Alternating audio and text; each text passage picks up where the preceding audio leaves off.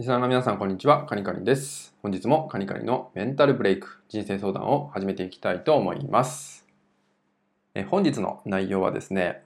えネガティブは伝染するっていう話をね、まあ、改めてになると思うんですけど、していきたいと思います。まあ、ご存知の方もね、えー、たくさんいると思います。人のネガティブは、えー、人に伝染してしまうってことがあるんですけど、えー、ここで注意が必要なのが、無意識ってことなんですね。そのネガティブっていう、えー、自分の中で出ているネガティブっていう雰囲気っていうのが、まあ、無意識だったりするってこともあるんですよね。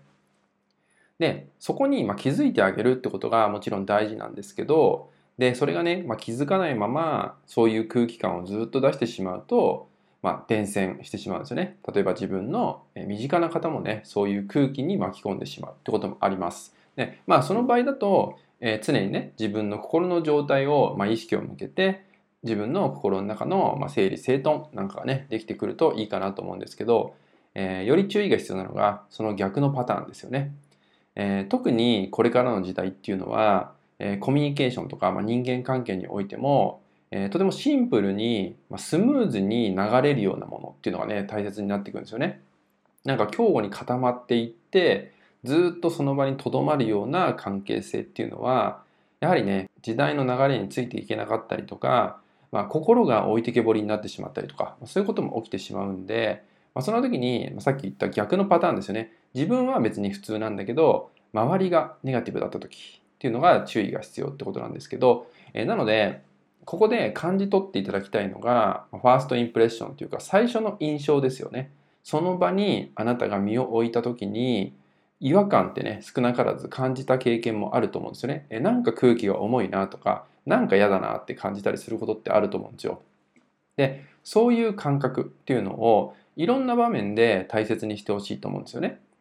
例えば、すごく仲のいい友人と一緒にいる時も、でそのね、友人が、えいつもはそうでもないんだけど、まあ、その日だけやけにねネガティブな、まあ、空気感がすごい出てるって時は、え、自分からあまり深掘りをしない方がいいかもしれない。まあ、相手がいろいろ話してきて、まあ、相談っていうことがあったりしたら、えー、もちろんね親身になって聞いてあげるって選択もできると思うんですけど自分からそこにはまっていっちゃうと自分自身までも、えー、そのネガティブな空気に、まあ、飲まれてしまうってことがあるんでその時に、まあ、自分のバリアってものじゃないけど境界線みたいなものを持っておけるといいのかなと思います。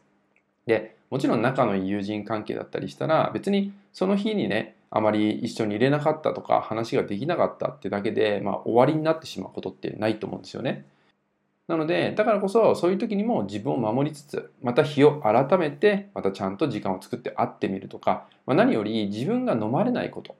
まあ、そういうのを大事にしてもらえたらと思います。で、まあ、最初にも言ったように、こういうね、空気感、ネガティブな空気感が出てしまう時っていうのは、多くの場合は無意識です。無意識だから、自分自身もそうですし、えー、相手だったらその本人も無意識なんで気づけてない気づかないってことが非常に多いんで、まあ、その時はあなた自身が最初に感じた違和感とかね、えー、なんか変だなとかっていう感じたものは、まあ、大事にしていただいてでその場をどうするかっていう判断をしてもらえると、えあなた自身の心を守るっていう意味でもね、いいのかなと思いますので、まあ、ぜひね、そんなことを感じ取ってみるっていうのをね、えやってもらえたらと思います。